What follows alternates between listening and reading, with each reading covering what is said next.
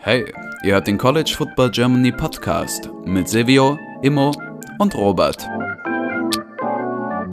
Und jetzt viel Spaß mit dieser Episode.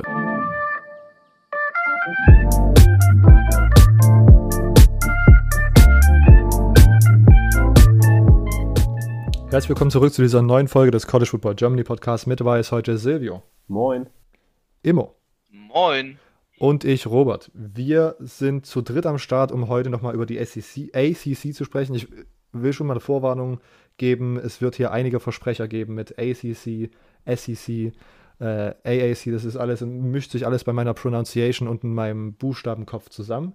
Ähm, deswegen hier vorweg äh, diese Vorwarnung. Dann, äh, wie immer, oder nicht wie immer, sondern wie seit letzter Woche, werden wir im neuen Format darüber sprechen. Das heißt, wir gehen nicht mehr so in depth äh, bei den Teams, gehen, splitten es nicht auf zwei Wochen auf. Das ist eigentlich der Hauptgrund, warum wir das Format so ein bisschen geändert haben, sondern ballern die ganze Conference in einem Ruck durch. Die Idee ist ungefähr fünf Minuten pro Team, so dass wir eine schöne äh, Zeit von ungefähr 70 Minuten pro Episode haben. Wahrscheinlich sind wir drüber, weil wir Labertaschen sind. Äh, bei der ACC könnte das aber nochmal in Frage gestellt werden, weil wir alle drei gerade, oder zumindest Silvio und ich, immer hat sich äh, vornehm zurückgehalten mit einem Statement zu, seinen, zu seiner Beziehung zu dieser Conference. Äh, haben bemerkt, dass es tatsächlich nicht unsere Lieblingsconference ist, dass wir da jetzt eher so semi äh, Spaß gemacht hat, das vorzubereiten. Deswegen wird das vielleicht etwas eine kürzere, kürzere Folge. Natürlich trotzdem vollgepackt mit Informationen und hoffentlich einem interessanten Gespräch. Zu jedem Team habe ich mir eine Frage überlegt, an der wir uns dann so ein bisschen langhangeln und dann erzählen, was unsere Erwartungen für das Team sind 2022. Gut, äh, das war das lange Intro. Als erstes vielleicht nochmal, bevor wir zum Regular Scheduled ACC äh, Topic kommen. Vor einigen Wochen, vielleicht sogar schon vor einem ja, vor einem ungefähr einem Monat tatsächlich, äh, kam die News raus, dass die ACC von 2023 bis 2026 eine neue, ein neues Scheduling-Modell eingeführt hat. Es wird keine Division mehr geben, besser gesagt, es wird eine Division geben. Dann wird jedes Team jedes Jahr drei Hauptgegner spielen, die so ein bisschen auch, wo so ein bisschen Rivalry-Games mit einbezogen wurden äh, und so ein bisschen Tradition.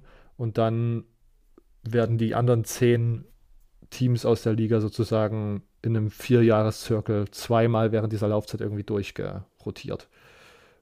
So äh, ungefähr grob beschrieben. Wer sich dann nochmal das in einer interessanten Grafik anschauen kann, wer das noch nicht mitbekommen hatte damals, äh, der schaut mal in die Episodenbeschreibung, da verlinke ich den Tweet nochmal. Und äh, vielleicht dazu einmal noch eine, einfach eine Meinung abgeben. Äh, ich hatte das damals in unsere äh, Gruppe gesendet auf Twitter. Da war, glaube ich, das ein recht positives Feedback erstmal. Aber Immo, vielleicht du als erstes, was ist denn deine Meinung zu diesem neuen, zu dieser neuen Idee, wie man eine Conference strukturiert? Also ich finde es auf der einen Seite ist natürlich interessant, es passt, passt so rein in dieses ganze, oh, lass mal alles restructuren, lass mal alles neu machen, irgendwie College Football ist ja in so einem riesigen Wandel und die ACC damit wir überlegen, ha, okay, wenn wir nicht groß wildern gehen, dann können wir ja zumindest irgendwie ja uns anders ins Gespräch bringen, machen wir mal einen wilden, wilden Abenteuermodus. Äh, ich glaube, das war so ein bisschen der Gedankengang. Ich finde es interessant, weil man dadurch, dadurch Matchups hat, die man nicht so, so oft bekommt, eventuell. Aber an sich, ja, weiß ich nicht. Also ist halt so ein, so ein Larifari-Ding. Ne? Ist irgendwo cool, irgendwo nicht. Ist äh, innovativ, wer weiß. Es geht so, aber es, äh, es ist stabil, sag ich mal. Wo ich jetzt gerade drüber nachgedacht habe, denkst du, dass dieses Format auch für andere Conferences, die ja gerade fleißig neue Teams dazu kaufen, dazu akquirieren, äh, dass das sozusagen ein Vorbild sein könnte, weil man sich dann keinen Kopf mehr machen muss über Divisions oder Pods oder wie auch immer man die Gruppierung dann nennen möchte? Ich glaube auf jeden Fall, dass man damit so ein bisschen äh, ja, sich, sich was Attraktives da schafft, wo die anderen mal ein Auge drauf werfen können. Das, das zumindest auf jeden Fall, aber ob es wirklich am Ende des Tages übernommen wird, ist nochmal eine andere Frage. Aber ja, also ist auf jeden Fall zumindest, zumindest interessant für die anderen mal anzugucken. Mhm. Silvio, deine Meinung dazu? Generell gute Neuerungen, schlechte Neuerungen? Äh, ist das die, ist das die nur ein weiterer Move in der Endtraditionalisierung des College Footballs? also allgemein muss ich glaube ich sagen, dass es ja was komplett Neues ist, oder? Also ich kenne jetzt keine Konferenz, die das bisher so macht. Fällt mir mal gerade nichts ein. Vielleicht in irgendeiner niedrigeren Conference ist es vielleicht so. Ähm, ich weiß nicht, also ich, vielleicht so ein D, D2 oder so, keine Ahnung, ob es das da gibt. Äh, generell finde ich es sehr kreativ. Natürlich finde ich so ein bisschen diese Primary Opponents, äh, die gewählt wurden, vielleicht ein bisschen komisch teilweise, aber ich denke, man muss halt irgendwie die Teams dann auch unterbringen, äh, so dass jedes Team seine drei Primary Opponents hat. Gerade so was wie zum Beispiel, dass Florida jedes Jahr gegen Syracuse, äh, Florida State äh, jedes Jahr gegen Syracuse spielt, finde ich ein bisschen weird. Aber dafür hat man Miami und Clemson, äh, was gut ist. Also das ist wahrscheinlich so ein bisschen so ein Bargaining.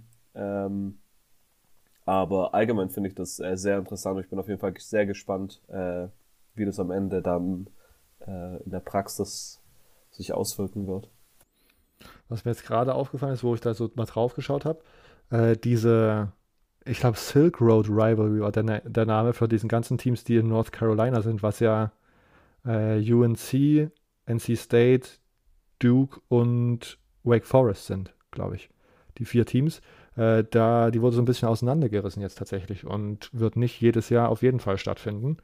Ähm, Duke UNC, das große Rivalry Game dieser beiden, der beiden North Carolina Schulen, äh, findet jedes Jahr statt.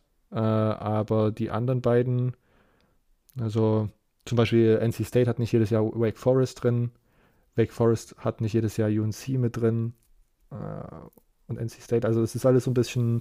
Mhm. Äh, also ja, da, ist auf jeden Fall, Fall ist auf jeden Fall schade, weil man hat so ja auch Universitäten, die super nah aneinander liegen, ne? Und dadurch die, die ja. auseinanderzureißen, ja, das, das wird sich zeigen, ob sich das recht oder ob sich das halt, ja, ob, das, ob sich das lohnt. Aber bisher eher das Gefühl ist, es wird sich eventuell rächen können, weil du hast halt, du hast halt die Leute aus solchen Städten, die gefühlt 50 Kilometer auseinander liegen und das ist für Amerikaner ist das nix.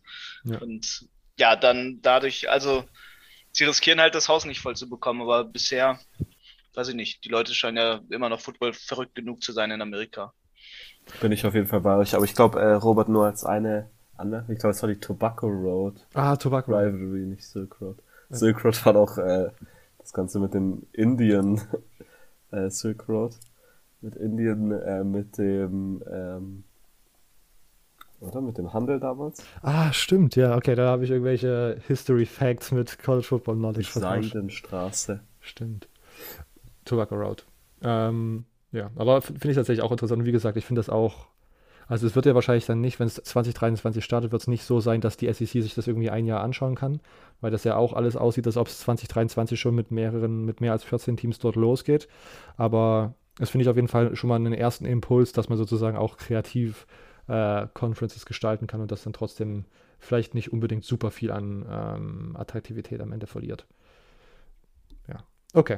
Ähm, weiter mit den tatsächlichen ACC-Topics oder was genauer tiefer in die ACC eingetaucht. Wir starten mit den ACC-Team-Analysen. Wir starten mit Syracuse, den Orange. Ähm, in verschiedenen Previews wurde gesagt, dass das eines der talentiertesten Teams der Syracuse Orange der letzten Jahre ist. Deswegen die Frage, kann man mit diesem Team einen Push aus dem oder von diesem Team einen Push aus dem Division Keller erwarten? Äh, Silvio darf starten und wir wechseln uns dann immer ab. Ich glaube eher nicht aktuell. Ähm, ja, ich das ist natürlich auch eine, wieder eine weite Frage aus dem Keller schaffen. Ähm, meinst du es jetzt, dass man um den Atlantic-Titel mitspielt oder so im Mittelfeld eher? Dass man sich sozusagen nicht auf den letzten beiden Plätzen befindet, wenn man genau sein will. klar. Ähm, Nee, also ich, ich, ich sehe ja, höchstens, also auf jeden Fall das Mittelfeld bei Syracuse. Ich glaube einfach auch, dass das, die Teams davor ein bisschen äh, zu stark dieses Jahr sind mit NC State, Clemson auf jeden Fall davor. Ich, Florida State vielleicht ein bisschen auf dem aufsteigenden Ast und Boston College. Also ich sehe da einfach äh, in der in der Atlantic ein bisschen. Das Problem ist jetzt nicht, dass die Teams äh, davor abgefahren gut sind, ähm, aber ich glaube einfach so ein bisschen äh, besser. Ich glaube, man hat ähm,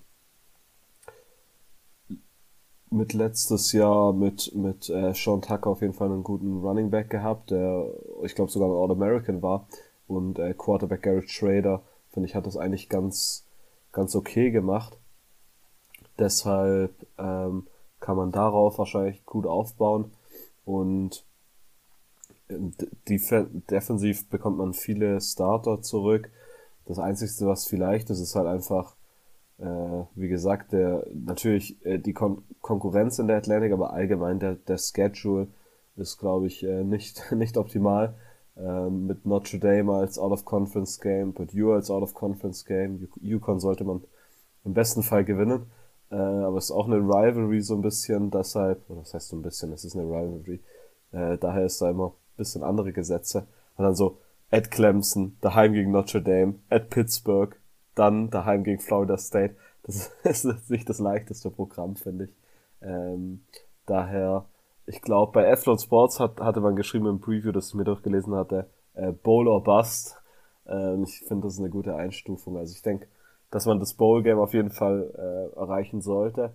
Aber mehr drin ist dann, glaube ich, auch nicht wirklich.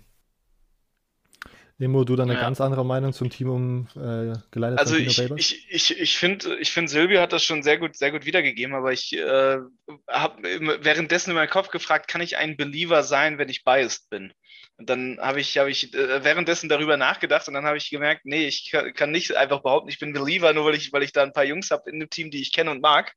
Ähm, wenn, wir, wenn wir ganz böse auf, auf Syracuse schauen, dann ist, sind die halt in der Atlantic Division einfach ein Prügelknabe. Also äh, man, man, hat einen Haufen super starker Gegner da drin und dann ist das eher so ein Team, die müssen noch, noch mehr, noch weiter, noch, noch viel mehr bilden und, und rebuilden und wie man es auch immer bezeichnen will. Ähm, ja, und ich glaube, da, da kommt nach wie vor noch viel auf die einfach zu, bis, bis äh, irgendeine Relevanz erreicht ist. So, aber ähm, ich glaube, wir blicken auf, auf ein trotz allem ja noch talentiertes, talentiertes Syracuse-Team. So, ne? Man darf nicht vergessen, dass es eine Power-5-Schule ist. Und ich glaube, das wird so eine Mannschaft nach wie vor sein, die äh, so, so wie letztes Jahr und die letzten Jahre auch immer schon äh, gut für ein Upset war. So, die, die ich, ich glaube immer nach wie vor noch Syracuse, dieses eine Team, die holen immer diesen einen Sieg raus, wo du denkst, hä, also wie soll denn das jetzt, äh, wieso ist denn das jetzt passiert? Was ist das für eine Scheiße? So genau, genau das werden sie auch, auch glaube ich, wieder äh, dieses Jahr aus dem Hut zaubern so das, das Kacktor des Monats, äh, ich weiß gar nicht, ob das Sportschau oder so ist, äh, so der Kacksieg des Jahres. Äh, das schafft immer Syracuse. Okay, Frage, ob das nächste Team auch ein Kackteam ist. Jetzt musste ich hier wieder nach Überleitungen fischen. Äh, Louisville hat dieses Jahr überraschend, äh, glaube ich, vier Four-Stars gesigned. Also verschiedene interessante Moves auf dem, auf, im Transfermarkt. Hat einige, einige Transfers geholt, auch einige recht gute. Ähm, kann diese absurde Recruiting-Class dieses Jahr schon äh, den auf dem Footballfeld gespielten Football verbessern oder wird sich das erst in den nächsten Jahren äh, irgendwie bemerkbar machen oder wird sich vielleicht gar nicht bemerkbar machen, weil wir immer noch über Louisville reden und die selbst mit einem sehr talentierten Team in der Offense, was wir, glaube ich, die letzten Jahre gesehen haben, einfach irgendwie nie richtig das All-Around, die All-Around Stability hatten, irgendwie konsequent erfolgreich zu sein. Ja. Immo. Das, das finde ich interessant. Also ich finde Recruiting, da kommen wir, da kommen wir ja in mein, in mein, in mein Lieblings- und Fachgebiet. Ähm, da, alleine da finde ich, finde ich mega interessant, was Louisville macht, auch, auch was sie inzwischen machen. So, ich bekomme das ja mit durch, durch meine Spieler in den USA, weil auch ich zwei Jungs habe, die auf jeden Fall von denen rekrutiert werden, gerade vor allem diesen mit, also von allen Power 5 Schulen zum Beispiel für 2025 schon die Schule, die am härtesten an Justin Hasenhüttel, äh, ehemaliger Cologne Crocodile, pusht. Und was da interessant ist, die machen viel mehr dieses, was, was viele Schulen gerne mal vernachlässigen. Die machen so, so Events, wo sie dann alle Recruits einladen, hey, lass mal ein Barbecue machen, hier das, das, das. Da haben so viel aus dem Lehrbuch abgeschaut, was zum Beispiel auch Miami sehr gut macht jetzt äh, die letzten Jahre und vor allem dieses Jahr nochmal sehr stark gemacht hat. Was Oregon die letzten Jahre gemacht hat, so diese Social Happening Events und ich glaube, das, das lockt sehr viel mit der Schule dann wer weiß, ne, ob da NIL oder so noch Money, Money dahinter ist. Das kann, kann gut sein, dass da ein bisschen äh, gemacht wird. Du hast aber ich keine, habe keine Insider-Informationen, nein, möchte ich, möchte ich, äh, gut, dass du es klarstellst, sonst nicht, nicht, dass Leute noch denken, hier Immo, Immo ist jetzt der Erste, der hier NIL Louisville liegt. Nee, das, das weiß ich nicht, aber also ich vermute es so ein bisschen, das kann gut sein, weil sie, wenn man schon auf 2023 guckt, jetzt auf einmal Kelly Kids haben, das ein Five-Star haben. Ähm, und ich glaube, äh, wenn, wenn man auf Louisville vor allem guckt, dann merkt man, da baut sich was zusammen. So, ich glaube, äh, das ist wirklich vor allem das, was da gerade gerade entsteht und das Louisville ist halt, man, man darf nicht vergessen, dass das eine Mannschaft ist, die alle paar Jahre mal gut ist. Und äh, genau das ist, ist, ist, ist immer wieder so, wenn man, wenn man guckt, wo sie einen Killer QB hatten. Also, ne, genau, genau das sind solche Sachen. Und äh, Scott Satterfield, der, der macht da was Geiles, glaube ich. Also, der, der baut da gerade was. Der baut da ist jetzt sein viertes Jahr, vom Record steigern sie sich langsam. Ich glaube, das ist ein Build-up. So. Das heißt, wenn wir zurückkommen, alle paar Jahre sind die ein geiles Team. Sind die dieses Jahr ein geiles Team oder ist das Paar dann Ich glaube, ich glaube, das richtig geile Team ist nächstes Jahr. Aber jetzt ist schon, jetzt wird es mhm. schon, schon heiß. Okay. Silvio, würdest du diesem, würdest du dieser Temperaturmessung zustimmen oder nicht? Ähm, ich glaube, vermutlich, ja. Also ich, ich denke, dass man in dieser, Jahr, dieser Saison auf jeden Fall einen Fortschritt sehen wird und ich glaube, auch wenn Setterfield ziemlich viel Gutes gemacht hat, was das Recruiting angeht, das ganze Recruiting umgebaut und dieser diesjährige Erfolg ist auf jeden Fall da die, sind da auf jeden Fall die ersten Früchte davon. Ich meine, nächstes Jahr ist man aktuell, glaube ich, sogar die Nummer 20 Overall Recruiting Class und hat mit ähm, Ruben Owens, ja. den Nummer 1 Running Back Recruits als Five Star, äh, sich schon geholt und dann darunter, glaube ich, fünf äh, Four Ja, und ich glaube, davon also, drei oder so äh, sind aber auch Kelly Kids, also das, das macht schon wieder halt wild. Ja, also das ist auf jeden Fall äh, sehr gut. Ich glaube, äh, Scott Satterfield ähm, als ehemaliger äh, Offensive Coordinator hat, glaube ich, auch die Plays immer selber gecallt bisher. Ähm, und man hatte auch nie, eine, oder man hatte zumindest nie einen offiziellen OC angestellt. Und dieses Jahr hatte man mit Lance Taylor, ähm, der, glaube ich, davor Running Back Coach und Assistant Head Coach, nee, er war Running Back Coach und Run Game Coordinator bei Notre Dame, äh, hat man jetzt als OC geholt. Ich finde, das ist auf jeden Fall ein Zeichen, dass äh, Satterfield vielleicht auch Änderungen nicht ganz ablehnt. Ähm, also ich finde, man geht auf jeden Fall in der richtige Richtung. Und dieses Jahr, äh, finde ich, hat man jetzt nicht das allerschlechteste Team. Ich, äh, Malik Cunningham ist definitiv einer der besseren Quarterbacks, äh, meiner Meinung nach. Ähm, klar, es gibt viele neue Wide Receiver, nachdem man, glaube ich, mindestens die drei besten verliert. Äh, aber unter anderem einer von diesen Recruits ähm, müsste äh, ein Four-Star Wide Receiver sein mit äh, Mortimer. Aber das ist, glaube ich, auch der einzige, der bei 24-7 Sports noch nicht als enrolled drin ist, was ich ein bisschen weird finde. Das ist da so die Frage, ob der direkt contributen kann. Äh, allgemein finde ich Louisville aber sehr, sehr gut. Ich glaube, ich glaube, bei Louisville ist halt auch so ein bisschen wieder das Problem der Schedule, dass man äh, deshalb nicht ganz oben mitspielen kann dieses Jahr. Ähm, oder mal so einen Push auf die Top 25 machen kann. Ähm, die Out-of-Conference-Games mit UCF, natürlich das Spiel gegen Kentucky, das ja immer ist, der Governors Cup, äh, und James Madison, die jetzt dieses Jahr Power 5, äh, FBS sind, äh, in der Sunbelt East. Ähm, ich, das sind nicht die leichtesten Gegner. Und dann auch so Spiele wie äh, Ed Clemson ist nicht optimal. Ähm, dafür bekommt man Pittsburgh und Wake Forest daheim und, und Florida State auch daheim. Also, ich glaube, dass man auf jeden Fall ein Improvement sehen kann. Wieder Bowl Game auf jeden Fall drin. Vielleicht, oh, wobei, wenn ich jetzt gerade mal so drüber nachdenke, vielleicht macht man tatsächlich so ein bisschen einen Push, aber ich denke, dass es nicht mehr als 7-5 in der Regular Season sein wird. Wenn es sehr, sehr gut läuft. 8-4, also ich, ich kann es mir aber aktuell eigentlich einen 8-4 nicht wirklich vorstellen. Okay. Äh, Louisville also auf dem Aufwärtstrend. Frage ist, wie wird sich Boston College äh, entwickeln? Man hat, äh, glaube ich, zwei Seiten dieser Medaille schon gesehen. 2020 überraschend gut, 2021 überraschend schlecht, dann vielleicht sogar sozusagen, was auch, um fairerweise das zu erwähnen, auch an äh, Verletzungen bei wichtigen Positionen im Team lag. Frage deswegen nach einer guten und einer schlechten äh, Saison mit Jeff Heffley als Coach, wie wird man die Saison 2022 am Ende bewerten? Silvio darf anfangen. Ja, ich meine, hier hat man gleich den nächsten äh, Koordinatorwechsel, äh, den man vielleicht nennen soll, der von Notre Dame kommt. Äh, einmal war es der Running Back Coach bei, bei Louisville jetzt gerade und äh, Boston College hat sich den ehemaligen Titan Coach von Notre Dame geholt mit John McNulty. Äh, auch äh, ganz, ganz 54 Jahre alt, aber sehr, sehr viel Erfahrung als, als NFL Coach und auch als, als Coordinator in den College-Positionen.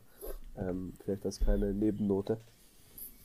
Äh, bei Boston, also Boston College sehe ich tatsächlich äh, deutlich positiver. Ähm, klar, jetzt letztes Jahr war jetzt nicht, äh, nicht wirklich optimal. Ähm, aber ähm, mit Phil, Phil Jurkovic ist ja der, ist ja der Quarterback, der nochmal ein Jahr zurückkommt, äh, hat man da auf jeden Fall eine sehr äh, reliable Option, sage ich mal. Und ich glaube auch, dass offensiv dadurch viel gut laufen wird. Klar, ähm, man hat auch äh, natürlich nicht nur Quarterback-technisch, sondern auch mit, mit State Flowers vielleicht einen der besseren äh, Wide Receiver im College Football. Äh, ich glaube, dass das dieses Jahr auf jeden Fall etwas sein wird, wo Heffley sehr, äh, sehr froh sein wird, ähm, dass er nicht ohne die dasteht, weil sonst wird es wahrscheinlich vielleicht noch ein bisschen ähm, schlechter aussehen. Ich glaube, defensiv, ähm, ja, bekommt man sieben Starter zurück, also zu viel Umbau wird da nicht sein. Und generell wird viel geschrieben, dass man optimistisch sei, dadurch, dass eben sieben Starter zurückkommen. Und äh, letztes Jahr war das jetzt auch nicht die große Schwäche an sich. Man hat nur 22, 22,2 Punkte pro Spiel zugelassen. Ähm, wenn man da eine gute Offense hat, dann kann man das auf jeden Fall gut ausgleichen. Ähm, besonders zu nennen sind da vielleicht Josh DeBerry und äh, Jane Wood, Woodby, glaube ich, heißt der andere. Ähm, eine Sache, die aber von vielen kritisiert wurde, war letztes Jahr einfach die Sacks-Anzahl, dass einfach zu wenig Druck auf den gegnerischen Quarterback sein wird. Also wenn man das hinbekommt, die Offense äh, rund um Jokovic und, äh, und Flowers vielleicht nochmal anheben kann, ähm, was auf jeden Fall äh, mit, mit der O-Line beginnt, wo man nur einen einzigen äh, Starter bekommt, wird auf jeden Fall ein großes Fragezeichen sein. Dann könnte das dieses Jahr ganz gut laufen. Aktuell sehe ich es aber trotzdem eher nur so im, im Mittelfeld von der Atlantic. Okay. Das, äh, übrigens, bevor Emo seinen Senf zu Boston College abgeben kann, ich habe davon komplett die Überleitung vergessen, als du die Sunbelt erwähnt hast, Silvio. Äh, darfst bitte einmal plagen, du warst wieder in anderen Podcasts unterwegs. Wo, was, warum? Also, ja, das, ich habe es jetzt nicht deshalb erwähnt, ähm, aber ich musste deshalb dran denken. Ähm, ja, ich durfte, zwar als wenn wir aufnehmen gestern, ähm, bei Mighty Five Podcast zu Gast sein, ein bisschen über die Sunbelt West reden. Äh, ich glaube, ähm, ja, war, war ganz interessant. Ich meine, wir haben eine, es kommt ein bisschen mehr als eine Stunde kurz mal alle West-Teams durchgepumpt und äh, beide unseren Kommentar mit, äh, mit Lukas dazu abgegeben. Ähm, war für mich sehr spaßig, wie immer. Ich meine, Mighty Five Podcast äh, mittlerweile eine Institution, äh, was die deutsche College Football Szene angeht. Ich glaube, äh, äh, das ist auf jeden Fall einer der, der besseren Dienste, die bisher getan wurde, davon Lukas für gerade so diese kleineren Teams in der, in der Group of Five. Und ich kann auf jeden Fall jedem empfehlen, nur da mal zu, vorbeizuschauen und reinzuhören, weil es, ja, ich finde, Lukas macht da, macht da wirklich eine super Arbeit, um Awareness zu schaffen, wenn man es so nennen will, ähm, für, für die Group of Five Konferenzen oder wie wir sie nennen, die Mighty Five Konferenzen. Ähm, ja, deshalb, das war jetzt der Black von mir. Perfekt. Alles in der Episodenbeschreibung verlinkt. Äh, Immo, Boston College, bei dir dieser Licht oder Schatten? Was siehst du? Ähm, ich sehe ich sehe eine sehr ähnliche Saison wie letztes Jahr, glaube ich so. Also wenn man sich das Schedule anguckt, man hat auch teilweise echt, echt so machbare Gegner drin, aber da hat man so richtiges Stolpersteine. Und ich glaube, man kann da so ein 6-6 oder so, also äh, beziehungsweise 7-6 eher mit Bowl Game. Äh, ich glaube, das wurde ja, na, schau ich mal ganz schnell, wurde letztes Jahr, glaube ich, irgendwie gecancelt oder so, da war ja was. Und genau, also ich glaube, ich glaube, man wird eher so, so staying even from the bracket. Okay. Ich glaube, das beschreibt es ganz gut. Okay. Ähm, staying even from the record, gute Überleitung. Immo an der Stelle, Florida State. Die letzten Jahre immer durchwachsen. Kommt man dieses Jahr Richtung 500? Geht man wieder, geht man mal wieder bowlen? Das ist, das ist wirklich eine interessante Frage. Ja, ich glaube, also was, was, was ich zum Beispiel sehr interessant finde bei Florida State, ist man so ein, Step nach vorne gemacht hat in, in dem, was, was sich da in der Schule entwickelt. Ähm, ich glaube, man, ne, mit Mike Norville hat man da, hat man da schon einen guten Mann an der Spitze. Ähm, ich glaube, also man hat schon, schon die richtigen Leute so immer mehr. Ne? Man hat jetzt auch wieder einen OC-Wechsel. Jetzt ist Alex Atkin da, statt, äh, ich glaube, Dillingham war zuvor da. Aber an sich, an sich positives Environment eigentlich. Man, man recruitet ganz solide, man recruitet ganz stark und ich glaube, da ist, da ist schon eine gute Chance dabei, zumindest in einem kleinen Bowl-Game mindestens dabei zu sein. So, ich glaube, das ist, das ist auf jeden Fall. Also ich, ja, äh, above five, 500, ja. Also ich kann es ich kann's mir vorstellen. Silvio, wie siehst du Florida State dieses Jahr? Ja, ich bin da auf jeden Fall dabei. Ich denke, Florida State sollte dieses Jahr wieder bowlen gehen. Äh, man muss auf jeden Fall anmerken, dass äh, Mike Nowell niemals auf dem Hot Seat dieses Jahr sitzen sollte. Ähm, ich glaube, der Hauptgrund daran liegt, natürlich bei Florida State hat man größere Erwartungen, als man es die letzten Jahre hatte, aber äh, Nowell hat einfach eine, äh, sorry für die Ausdrucksweise, eine ordentliche Shitbox übernommen. Ähm, deshalb äh, verzeiht man das dem vielleicht mal ein bisschen weniger. Man hat auch ein, ja, namhafte Erfahrung auch noch auf der defensiven Seite mit äh, Co-Defense Coordinator äh, Randy Shannon äh, bekommen, ehemaliger Miami Head Coach und dann jetzt auch, ich glaube, 2017 zumindest war er bei Florida als Defensive Coordinator, glaube ich. Ähm, war Senior Analyst letztes Jahr bei Florida State, so ein Rebouncing Year und jetzt als äh, Co-Defensive Coordinator auf jeden Fall eine Promotion bekommen. Ähm, ich sehe bei Florida State vieles positiv. Ich meine, äh, klar, letztes Jahr Jordan Travis hat einen guten Fortschritt gemacht mit 22 Touchdowns und ich glaube, äh, dass man da dieses Jahr äh, noch mehr erwarten kann von ihm. Zudem hat man Wide Receiver technisch sehr, sehr viel äh, über das Transfer Portal auch bekommen, unter anderem Micah Pittman. Running Back technisch hat man einiges mit äh, Trishawn Ward und auch von Oregon bekommt man Trey Benson. Also das alles äh, sehr, sehr gut, Offensive Line technisch auch. Äh, das einzige Problem vielleicht ist noch ein bisschen ist die Defense. Die war letztes Jahr ähm, meiner Meinung nach natürlich äh, ähm, besser als das Jahr davor. Also man hat da auch schon ein Improvement gemacht, aber man verliert zum Beispiel mit Jermaine Johnson und Kier Thomas zwei der größten Anker in der Defense. Deshalb äh, wird es da so ein bisschen die Frage sein, wie man das ersetzen kann. Aber ich sehe sehr, sehr vieles Positives bei Florida State, gerade wie man das Transfer Portal nutzt, um sich zu verbessern an den Stellen, an denen man es benötigt. Ähm, daher denke ich auf jeden Fall, dass man über 500 geht und endlich wieder vielleicht auf die richtige, die richtige Bahn kommt. Hohe Erwartungen an Quarterbacks wie Jordan Travis. Äh, interessante Sache. Jemand, der den hohen Erwartungen die letzten Jahre gerecht wurde, war Sam Hartman, Wake Forest. Äh, ah, warte, warte, ein, ein, ein Moment. Äh, haha, jetzt habe ich fast, äh, jetzt muss ich leider die Überleitung noch zerstören. Ich wollte eine Sache mitteilen, die ich in den USA erfahren habe zu Florida State, weil ich war sogar on campus. Äh, interessiert bestimmt unsere männlichen Zuhörer. Äh, Florida State hat eine 2 zu 1 äh, Frauen zu Männerquote, wollte ich nur mal just saying. Und, und die Trainingsfacilities sind direkt neben der Partymeile. Das fand ich auch sehr, sehr witzig. Oh, Musste ich mal sharen. Aber ja, es äh, 2 zu 1 Männerquote. Ange angeblich ja sogar eine 7 zu 1 an der Uni, weil da äh, so ganze so Zahnarztassistentinnen und so ausgebildet werden. just saying, ist ein, ist ein ziemlicher Frauencampus. Habe ich mir dort sagen lassen. Äh, hat, hat, hat mir ein Freund erzählt. der nicht Björn Werder heißt. okay, hier lernt man immer wieder neue Sachen. Das ist eigentlich ein Edu ja. eigentlich müssen wir in der, der Podcast-Kategorie Education sein, nicht American Football. Können wir ja machen, dann kriegen wir mehr Klicks.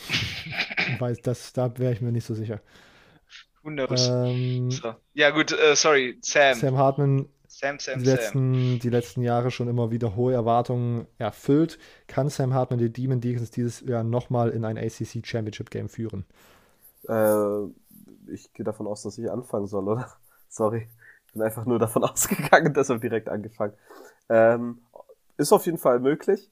Äh, ich werde wieder die, die diplomatische Antwort machen. Äh, ich sehe äh, Wake Forest dieses Jahr sehr, sehr gut. Ich glaube, dass es dieses Jahr, auch wenn Clemson, und das kann ich jetzt gleich vorwegnehmen, für mich die Nummer 1 auf jeden Fall in der Atlantic dieses Jahr wieder sein sollte, endlich, in Anführungszeichen vielleicht für den einen oder anderen, äh, glaube ich, dass der Kampf trotzdem sehr, sehr groß sein wird zwischen den Teams, die wir jetzt noch nicht bearbeitet haben, und zwar Wake Forest, NC State und eben Clemson. Ähm, Wake Forest gefällt, gefällt mir sehr. Ich meine, letztes Jahr war das äh, super. Ähm, hat er auch die Atlantic gewinnen können. Ähm, Sam Hartman, klasse und Wide Receiver technisch klar, äh, Jacari Robertson, ähm, ich glaube so heißt es, Jacari Robertson, ähm, ist weg, aber äh, Wide Receiver technisch ist immer noch einiges äh, da mit A.T. Perry, Taylor Moran, Donovan Green. Und äh, die O-Line gehen vier Starter zurück, Wide, äh, Running Back technisch, wir Justice Allison, äh, auch einen guten Mann und Turner und Cooley dahinter sind auch jetzt nicht schlecht. Äh, zudem defensiv hat man jetzt einen großen Wechsel gemacht, was vielleicht ähm, noch so ein bisschen ein Fragezeichen sein wird, ähm, nachdem man sich äh, Lyle Hempfield, Hempfield, Hempfield durch äh, Brad Lambert ersetzt, der aber ein sehr, sehr großer Name ist, ehemaliger Charlotte Head Coach. Ähm, ich glaube, das war damals, als äh, Charlotte sogar in die, in die FBS gewechselt ist, war er dann der erste Head Coach. Ich bin mir nicht mehr ganz sicher. Ähm, das ist auf jeden Fall sehr interessant. Und in der Defense, ja, ich glaube, äh, letztes Jahr war das einfach so ein bisschen trotzdem das Problem. Man hat 31,2 Punkte pro Spiel zugelassen, was jetzt äh, nicht optimal war.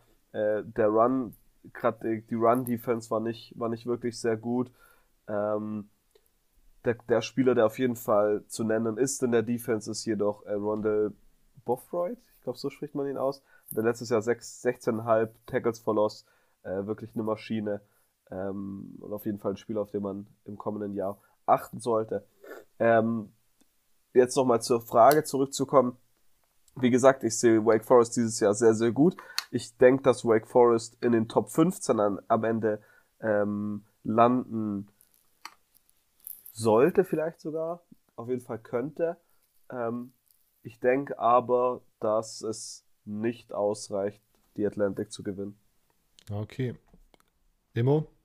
Sam Hartman? Äh, ich, ja, ich, ich, ich glaube, da gibt es noch jemand anderen, über den wir noch reden, äh, namens Clemson, der ganz, groß, ganz großen Ton mitzureden hat in der ganzen Geschichte. Und ich glaube, das, das ist auch so der große Stepping Stone, über den man erstmal streiten, schreiten muss, bevor man äh, ja an, anstelle Wake Forest halt dann darüber nachdenkt, diese Championship zu gewinnen. Denn ich glaube, das wird wirklich der große Stein im Weg sein. Der große Stein im Weg, bevor wir über Clemson sprechen, ist jetzt noch NC State. Äh, deswegen wird man dieses Jahr den Sprung an die Division-Spitze schaffen. Jetzt repetitiv diese Fragen gerade mit äh, Wake Forest und NC State, aber auch, wie gesagt, NC State competet um die Spitze. Immo, ja, NC State, ist Wolfpack an der Spitze oder nein? Nein. Elaborate. Ja, ähm, ich habe gehofft, das reicht das Nein, aber ja, ich, äh, also ich, I believe in, in Clemson. Also äh, das, das ist die einfachste Antwort, aber also NC State auf jeden Fall starke Schule, starkes Team. Nie, nie sage ich mal, die, die Hammer-Recruiter als Schule muss man aber auch nicht sein, wenn man, wenn man einfach Dirt Dog Football spielt, wenn man einfach ne, Leuten auf die Fresse geben kann und das, das in, im ordentlichen und guten Stil. Und ich glaube, das, das ist so ein Ding, was man da, da hat. Ne? Man ein eingespieltes Team. Man war letztes Jahr 9-3, man Dave Duran jetzt als, als Head Coach im, im zehnten Jahr. Man behält seine, seine OC, man behält sein DC. Aber äh, man muss halt auf der anderen Seite auch bedenken, ne? man, man hat schon so, ja, zumindest einen, einen krassen Gegner mit Clemson. Und äh, das, also I believe in Mirko oder so, ne? Also I, I believe in Clemson. Ähm, bevor Silvio äh, NC State abschließen darf, immer, ich habe das Gefühl gehabt, dass NC State jahrelang oder zumindest seitdem ich mich für College Football interessiere, so ein wirklich Mittel, Mittelklasse-Team was einfach wirklich nie so richtig herausgestochen ist. Aber gefühlt in den letzten zwei, drei Jahren hat sich da so viel in eine sehr gute Richtung irgendwie entwickelt, dass die vielleicht sogar über den generellen Erwartungen NC State vielleicht performt haben. Wirst du dem zustimmen und du bist im Recruiting mehr drin, du bist, hast so ein paar Links in die Spielerszene, hast du da irgendwelche Gründe, warum sich das so entwickelt hat?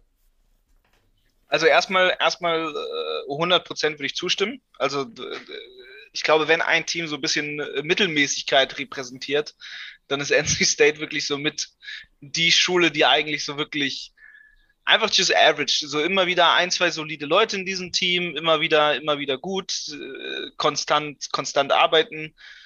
Und, und das, das hat auch sehr lange eigentlich sehr gut den, den ganzen Staat North Carolina repräsentiert, der, der eher so ein, ja, so ein, so ein Blue-Collar Work, Workstate ist und und und. Aber was, was man da in den USA halt vor allem hat, ne, mit Rayleigh ist halt, ist halt so diese Tri-State, äh, äh, äh. Ähm, und man hat da, man hat da schon so ein, ja, Boom, Boom, sage ich mal, in der ganzen Region, wirtschaftlich, ökonomisch. Das macht die Gegend attraktiv. Das sorgt dafür, dass der, der Unicampus attraktiv ist. Das sorgt dafür, dass auch mal, sag ich mal, höhere Three-Stars auf einmal sagen, ich gehe dahin. Dass auch, auch Four-Stars sagen, ich gehe dahin. Dass viele Jungs sagen, ich gehe dahin. Und ich glaube aber auch, wenn du, wenn du als Team so lange so solide arbeitest, dann funktioniert, funktioniert da einiges sehr gut. Aber auf der anderen Seite, man hat, glaube ich, auch so ein bisschen jetzt mit Glück, Glück mit den Corona-Jahren und jetzt muss man einfach mal schauen, wie sich das so, ja, weiterentwickelt. Ansonsten halt, ne, Raleigh Durham ist, ist halt eine, eine starke, starke entwickelnde Region einfach und dann, man, man hat auch eventuell ein paar beatable Gegner so gehabt die letzten Jahre und die ACC ist nicht mehr so stark. Und äh, das, das macht auch äh, NC State dann immer wieder sehr gut klar, wenn sie in der, in der Conference die Leute einfach halt vermöbeln. Silvio, siehst du das auch so, dass North Carolina in den letzten Jahren über dem, über ihren Erwartungen vielleicht, über den, über den über den Schulerwartungen spielt. Äh, und wie siehst du sie dieses Jahr? Ich meine, es waren jetzt halt die letzten beiden Jahre, oder? Wo man 8-4 und 9-3 gegangen ist. Ähm, also generell, ich, NC State ist so ein Team, das ich endlich nie wirklich schaue. Ähm, daher äh, kann ich da jetzt zu den Erwartungen gar nicht so viel sagen, muss ich ehrlich sagen. Ähm, die Sache ist, dass egal wo ich geschaut habe, ist man dieses Jahr sehr, sehr high auf äh, NC State. Letztes Jahr, wie gesagt, 9-3 gegangen und man hat jetzt lauter äh, Super Seniors, die nochmal zurückkommen, ähm, da sie dieses extra Corona-Jahr äh, sich von Eligibility genommen haben. Tatsächlich glaube ich aber irgendwie, da, da dieser Hype so groß ist, ist es so eine klassische Geschichte von Bust Year. Ähm, und ich kann es nicht wirklich belegen.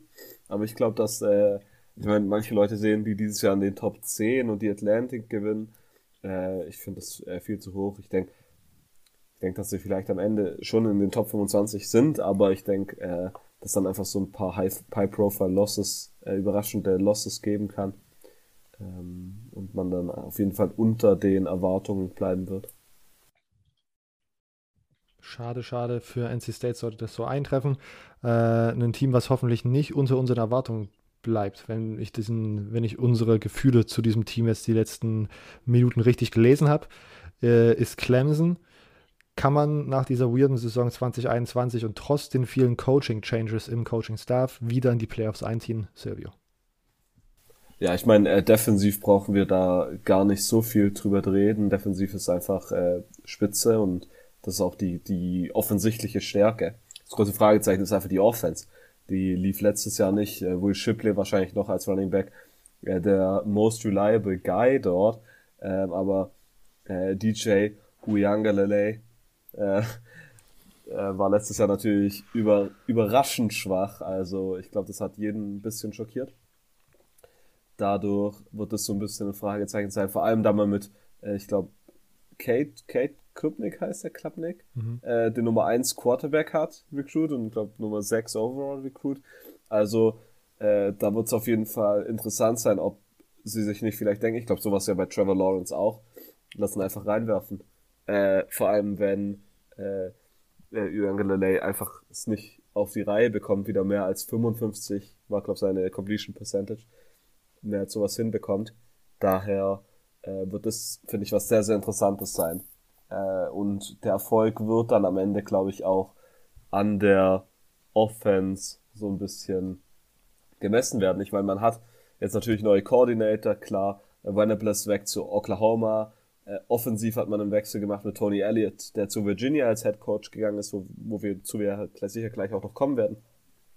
Äh, und da wird es äh, interessant sein, wie Brandon Streeter und defensiv das auch äh, jetzt sich ändert, auch so die Spielweise, ob das einen Effekt haben wird. Äh, aber ich denke auf jeden Fall bei Clemson, äh, Clemson hat das äh, Potenzial, die National Championship zu gewinnen äh, für mich.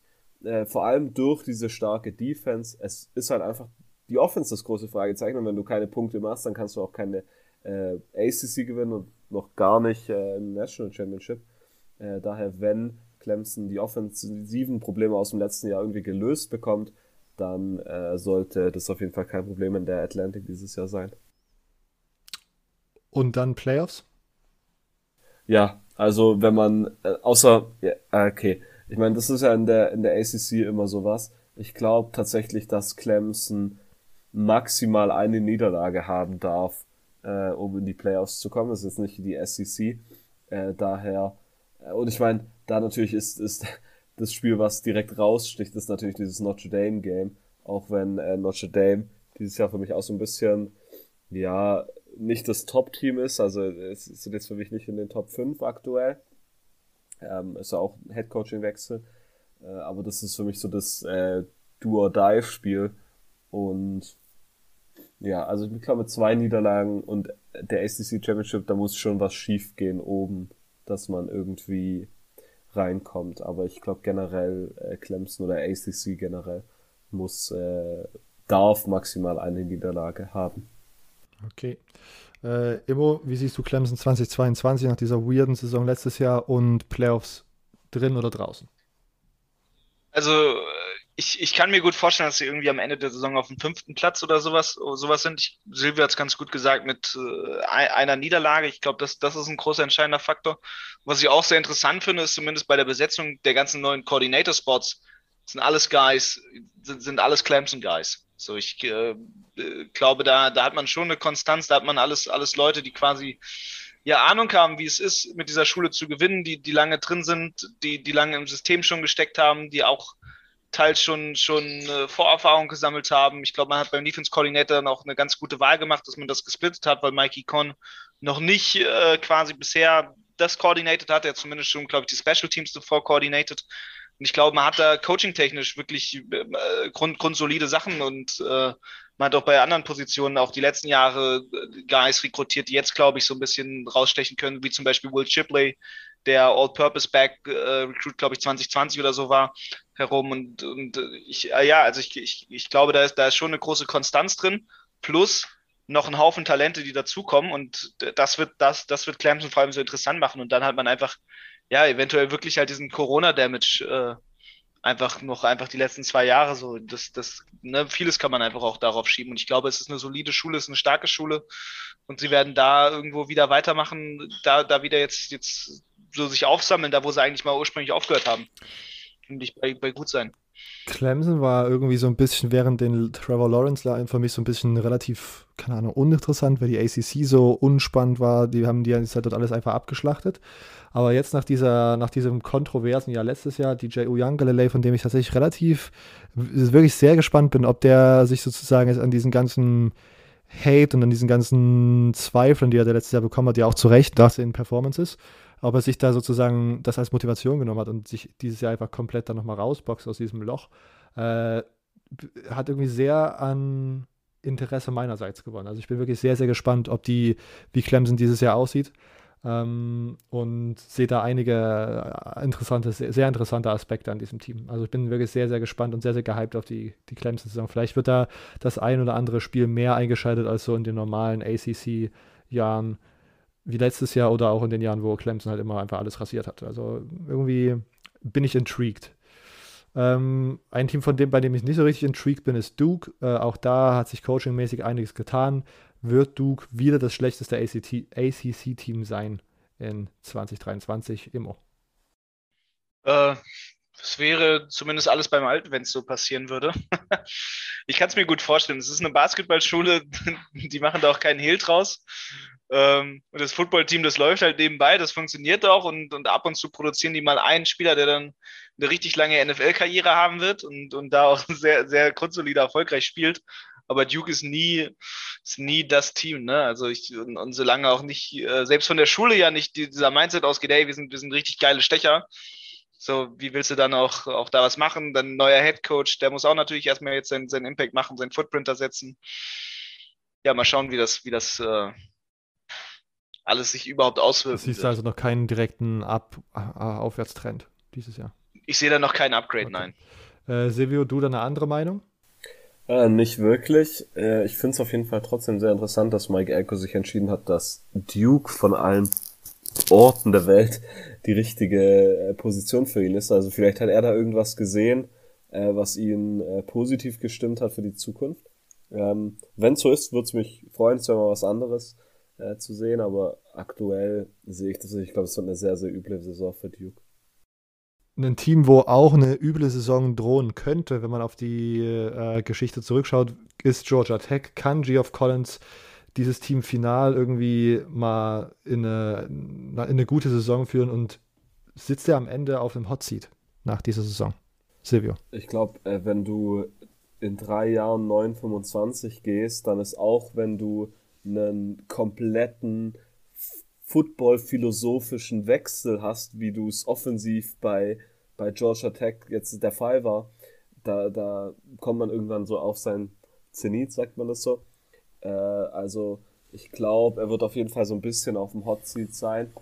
Ähm, ich glaube, dass, dass Georgia Tech dieses Jahr, wenn sie einen Bowl-Game erreichen würden, wäre es ein riesiger Erfolg. Ich glaube äh, glaub nicht, dass es dazu erreichen wird. Man hat einen Off Offensive Coordinator Wechsel gemacht. Chip Long war eigentlich immer ein, ein Coach, von dem ich viel gehalten habe, aber seit er, seit er bei Notre Dame dann äh, rausgeworfen wurde, switcht er so jedes Jahr von Team zu Team, von Tennessee zu Tulane und jetzt zu Georgia Tech.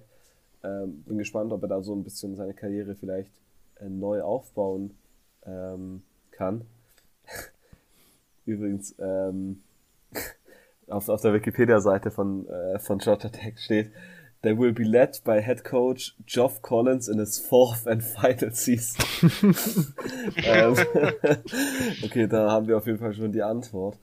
Ähm, ja, Jeff Simmons, Sims, der als Quarterback war, glaube relativ gehypt, weil als, als er reingekommen ist, hat jetzt bis jetzt noch nicht gut ausgesehen. Sind jetzt einige Transfer-Quarterbacks reingekommen, was die Sache auf jeden Fall interessant macht mit äh, Tyson Pomachan von, von Clemson, ich glaube so hieß er, und, und ein, ein Quarterback von Akron. Also da wird auf jeden Fall der Druck sein. Es hilft natürlich nicht, dass man mit, äh, mit Gibbs wahrscheinlich den underratedsten Running Back äh, verliert, der jetzt bei Alabama richtig gehypt ist.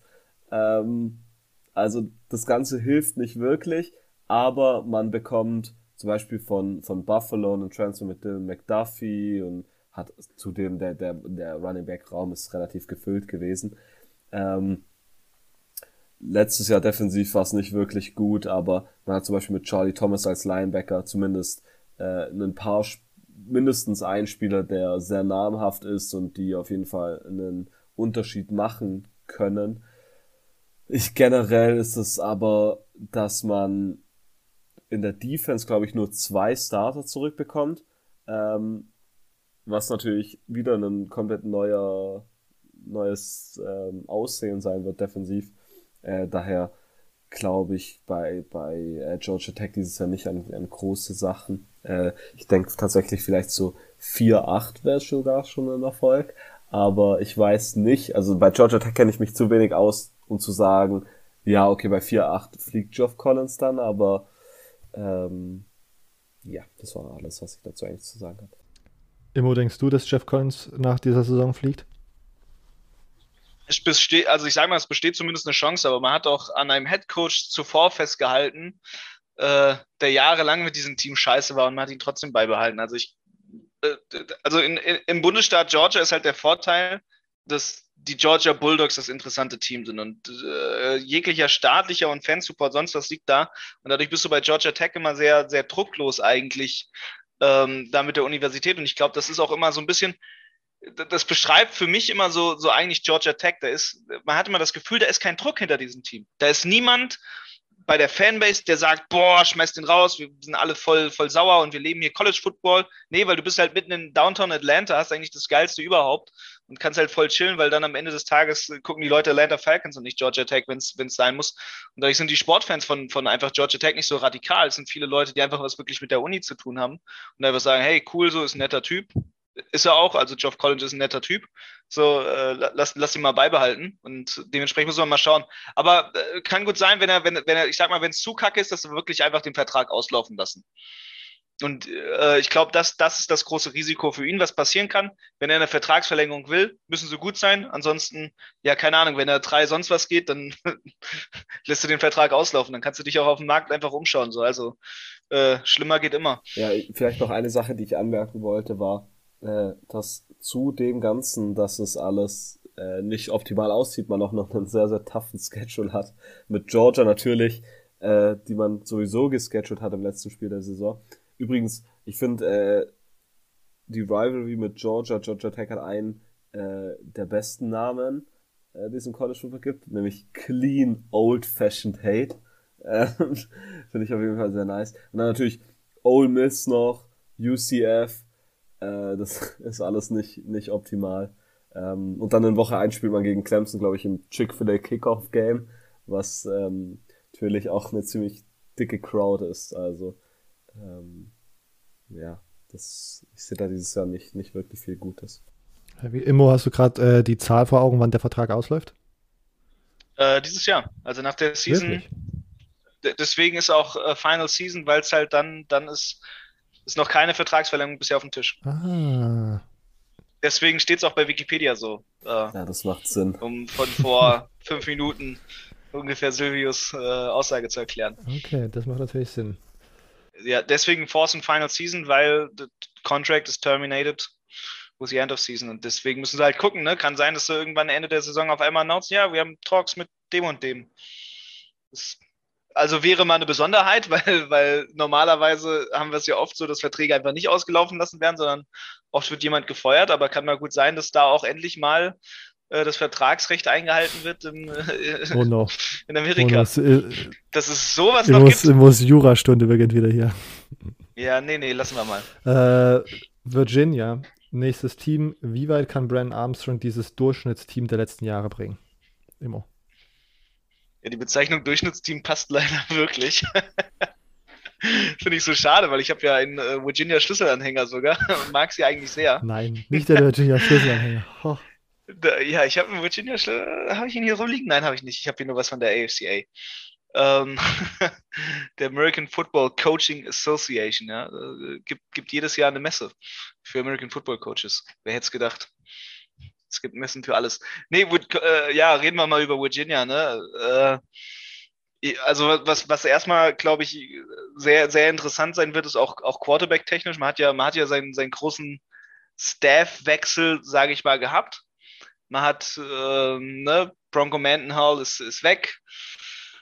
Man hat jetzt nochmal komplett neu, neue Dudes in, in dem Sinne, ne, man hat ja Tony Elliott geholt, das war ja groß damit mit Flugzeugempfang und Bronco, hey, yo, cool, ich bleibe hier aber trotzdem in der Schule erhalten und berate und was geht ab, cool Dudes, alle, alle cool, aber man hat natürlich trotzdem einiges ausgewechselt an Leuten und äh, ich glaube, das, das wird erstmal eine Sache sein, wo die, wo die sich ein bisschen festigen müssen, wo die sich finden müssen, wo auch die Coaches sich teils ins Team einarbeiten müssen abgesehen von den Jungs, die, die noch da sind, aber es sind auch viele, sage ich mal so, gewechselt. Was mich immer freut, ist, dass zumindest Gary äh, Garrett 2J erhalten bleibt, der, der Mannschaft, ist der Recruiting Coordinator und O-Line-Coach. Also das finde ich auch immer interessant. Solide O-Line, aber alles andere ist eine Wundertüte und ich glaube, äh, so, so in die Richtung gehen wir auch. Was, was erwarten wir von den Receivern? Keine Ahnung. Was erwarten wir von dem Quarterback, der wahrscheinlich bei einer anderen Schule deutlich mehr Hype jetzt für die NFL bekommen würde? Ja, mal schauen so, ne? Also auch, auch, ich glaube, ich glaube, wenn er, wenn er Bock hat, dann sehen wir eine richtig geile Performance bei Armstrong und dann wird er richtig viel aus diesem Average-Team rausholen, weil er sich für den Draft empfehlen will. Ich glaube, das, das ist ein großer Faktor so, weil der, der wird ans Money denken. So, den wird, den wird NIL nicht interessieren, den wird jetzt interessieren, wie mache ich meinen Draft-Stock hoch. Silvio, denkst du auch, dass Brandon Armstrong sich für die NFL empfehlen will und deswegen Virginia eine relativ erfolgreiche Saison haben könnte? Also ich glaube, finde generell eigentlich äh, ist die Pass, das Passing Game ist nicht das Problem und ich glaube auf jeden Fall, dass Brandon Armstrong ein gutes, ähm, gute Saison haben wird. Allgemein Skill Positions sind dieses Jahr äh, sehr gut bei Virginia. Die große Fragezeichen, was auch überall geschrieben wird, ist einfach die O-Line und an der wird es am, am Ende hängen. Ähm, daher ich glaube, ich glaub, dass es keine gute Saison wird, diese Saison bei Virginia, äh, muss ich ehrlich sagen. Äh, Bronco Mendenhall hatte sein, seine Sache bei Virginia im ersten Jahr mit einer 2-10-Saison gestartet. Ich glaube nicht, dass es so schlecht wird, aber ich glaube, das wird, äh, wird, wird keine gute Saison dieses Jahr, auch wenn äh, Brent Armstrong natürlich eine gute individuelle Saison haben kann. Okay. Äh, die Frage, ob Virginia Tech eine gute Saison haben kann, ist die nächste. Wie weit wird es Brand Pry im ersten Jahr bringen? Silvio. Ähm, also Virginia Tech da mit Brent Pry, war es schon relativ gehypt, fand ich. Also ähm, das hat sehr, sehr vielen äh, gefallen, dadurch, dass äh, Brent Pry, glaube ich, mehrere Jahre lang eine der Top-Defenses mit äh, bei Penn State gehabt hatte in der Big Ten. Ähm, letztes Jahr hatte man defensiv aber nicht wirklich ein gutes Team bei Virginia Tech. Man hat zwar äh, 35 äh, 25,3 Punkte pro Spiel zugelassen, was jetzt nicht allzu schlecht ist, aber 5,9 Yards per Play und auch der Pass Rush war nicht wirklich gut. Ich glaube nur 16 Sacks, was nicht wirklich viel ist. Ähm, und defensiv hat man dieses Jahr auch nicht so die Stärke. Man hat zwar mit, äh, ich glaube, Dex Holyfield im, als Linebacker einen sehr, sehr guten Mann in der Secondary mit äh, Corner, heißt er, glaube ich. Ähm, aber das sieht defensiv eher schlecht aus. Also man hat aktuell noch nicht das Talent. Offensiv kriegt man mit, mit Grant Wells meiner Meinung nach einen, einen guten Quarterback äh, als Transfer von Marshall und auch Jason Browns und South Carolina wird definitiv versuchen, irgendwie diesen Platz zu gewinnen. Ähm, aber man ver verliert auch receiver-technisch einiges. Äh, dadurch glaube ich, dass auch äh, Brent Pry Anlaufschwierigkeiten haben wird bei Virginia Tech. Ähm, ich glaube aber, aber ich halte tatsächlich relativ viel von Brent Pry. Ich glaube, dass das in den nächsten Jahren da sehr, sehr gut werden könnte. Immo, stimmst du dem so zu? Virginia Tech in Jahr 1 vielleicht noch ein bisschen struggle, dann mit einem Aufwärtstrend in den nächsten Jahren unter Brent Pry? Könnt, könnte sehr gut sein, alleine dadurch, dass wir Hannes Hammer äh, als Recruit haben. Nein, ich, also ja, ich, ich, ich glaube, also allgemein, ich möchte auch mal was zu Brent Pry übrigens sagen. Ich finde, ich finde, der Typ ist vom Swagger her sehr cool. Der wirkt immer auf mich so, also wenn man, wenn man sich so ungefähr vorstellen möchte, wie so jemand in Amerika so country-mäßig so in so einer, so einer Stadt, die irgendwo im Wald ist oder so in so einer, so einer Farmstadt äh, liegt, aussieht. Ich finde Brand Fry ist so der Average Guy, der dann irgendwie so in so, so einem 7-Eleven vorbeikommt, hey, what's up, shoot so irgendwie seinen, seinen Kautabak oder so. Äh, und, und an sich guter Coach. Also fucking guter Coach so und dementsprechend, äh, ja, also wird, eine, wird auf jeden Fall eine interessante, interessante Nummer werden da bei Virginia Tech und ich sehe die als Schule sowieso auch das, was sie im Recruiting machen und das, was sie im Development von Guys machen und und und. Ist das zumindest eine Schule, die auf einem aufsteigenden Ast so die letzten Jahre auch schon, schon scheint von auch dem, was im Umfeld der Schule passiert, so wenn man, wenn man auf das ganze Gesamtbild guckt. Auf, ob UNC dieses Jahr auf einem aufsteigenden Ast ist, bleibt fraglich. Kann Jahr 1 ohne Howell vielleicht doch besser sein oder vielleicht doch nicht so schlecht sein, wie man das erwartet, wenn man beachtet, dass UNC dieses Jahr vielleicht einen der besten Receiver im College Football hat mit Josh Downs. Immer. ist eine QB-Frage, ne? Also man hat jetzt den besten Receiver nach dem Motto, aber man hat halt nicht mehr den, den äh, Overhype, also man hat nicht den, den Hyped as fuck QB so. Ähm, das wird, das wird eine interessante Sache sein, dann immer eine, äh, Old Man Mac Brown, ne? Wie, wie der so äh, sich macht, aber ähm, an sich, an sich sind, ist North Carolina erstmal immer cool. Ich glaube, das muss man denen lassen. Dann bei, bei Quarterback-Geschichte, das, das ist eine große Chance, dass sich da jemand established. Ne? Sie haben eine super, super, also wirklich super junge QB-Class. Ich glaube, die haben keinen, nicht mal, nicht mal irgendeinen Junior-Dude oder so da. Ähm, dementsprechend ist das, also ich, und, und da, da haben wir auch eigentlich das große Fragezeichen, wenn wir, wenn wir eigentlich zu den Tar Heels gucken, weil wir haben diese, diese super junge QB, diesen, diesen QB-Room, der so, so inexperienced ist, der so unerfahren ist. Aber auf der anderen Seite haben wir diese, diese ganzen Skill-Player, die das halt wieder ja gut, gut machen können, ne? die das wieder so ausbalancieren. Und das ist, das ist, glaube ich, eine sehr, sehr große Sache, die da, die da auf das ganze Team zukommt. Und äh, dementsprechend muss man, glaube ich, glaube ich, sehr, sehr gesondert nochmal drauf schauen, was wirklich abgeht und was abgehen kann. Aber ich äh, bin, bin gespannt. Also ich glaube, so ein bisschen, es könnte, könnte ein bisschen durchwachsener sein, als man es erwartet. Aber an sich hat es man halbwegs, halbwegs gut gemeint, sich selbst mit dem, mit dem, wie man sich das Schedule gelegt hat. Äh, Silvio, wie siehst du UNC dieses Jahr? Grauses Gesicht gezogen, ohne richtig erfahrenen Starting Quarterback, vielleicht doch den ein oder anderen Diamanten in den Skillplan, mhm. aber reicht das? Also tatsächlich muss ich sagen, ich finde die Quarterback Competition gar nicht so schlecht mit Drake May und Jacoby Quiswell. Äh, also ich habe da auf jeden Fall schon schlimmere Quarterback Competitions gesehen. Und ich meine, es ist weit bekannt, dass ich ein Phil Longo Believer bin. Ähm, daher äh, trust ich da meinem Offensive Coordinator. Ich will tatsächlich vielleicht einen kleinen Hot Take raushauen. Und das ist, dass ich glaube, dass äh, Mac Brown nächstes Jahr nicht mehr Head Coach bei North Carolina sein wird. Ähm, ich meine, letztes Jahr war es nicht gut. Das North Carolina war nicht nur nicht gut, was die Ergebnisse anging, sondern es war einfach coaching-technisch übel. Man hat zwar Defensive Coordinator Changes gemacht mit Jay Bateman, der jetzt war, glaube ich, bei deinen Florida Gators ist, Robert, als Linebacker Coach oder Inside Linebacker Coach sogar.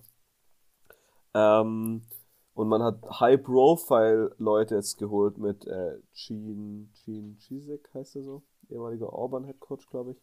Ähm, oder Auburn Defensive Coach, nee, Auburn Head Coach schon. Ähm, ja. War ja, hat es aber nicht mehr gecoacht, glaube ich, seit 2016, wo er zuletzt dann auch äh, North Carolina äh, DC war.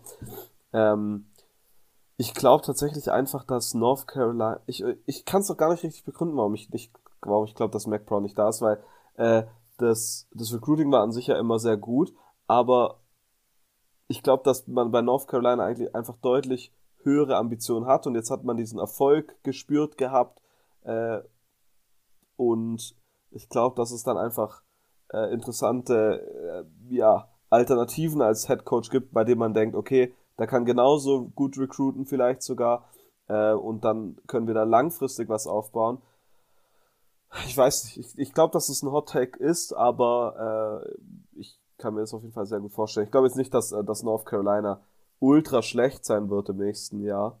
Ähm, aber ich glaube nicht, dass man an die Erfolge von, was war 2020 ähm, und 2019, äh, okay, weil 19 war nicht mal so ein Erfolg, ähm, 2020 vor allem anknüpfen kann. Okay. Äh, Hot Tag an der Stelle sehr, sehr gut.